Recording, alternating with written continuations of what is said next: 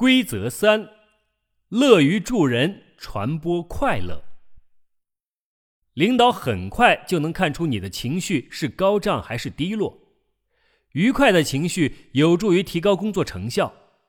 无论何时，只要你有能力，就请去帮助别人。请你帮助每一个客户，帮助你的老板，帮助你的同事，使自己成为受欢迎的人。请你提高领导的能力。百分之八十的晋升都是通过别人把你从基层推举上去的，而只有百分之二十的情况是被上级提拔的。受人欢迎的人会比其他人更容易受到推举。老板是不会选择不能领导一个部门的人去做部门领导的，而他也很关注同事传出怎样的信号。对此有三个重要的提示。第一，请你只说别人的好话，也请不要让别人在你面前说别人的坏话。假设尽管如此，对方还是要说，那你就这样说：“你能否听我一句？先问问我对你刚刚讲的是否感兴趣呢？”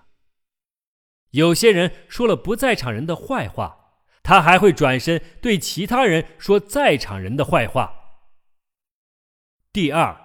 请你手写下几条与人相处适用的基本原则。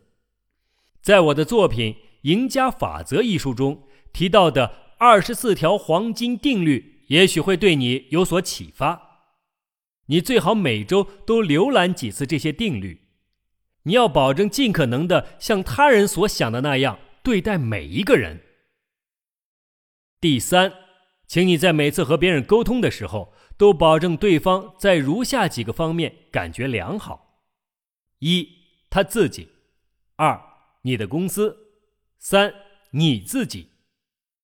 多年来，我一直在电话旁贴着一张小字条，上面写着“好感你公司我”。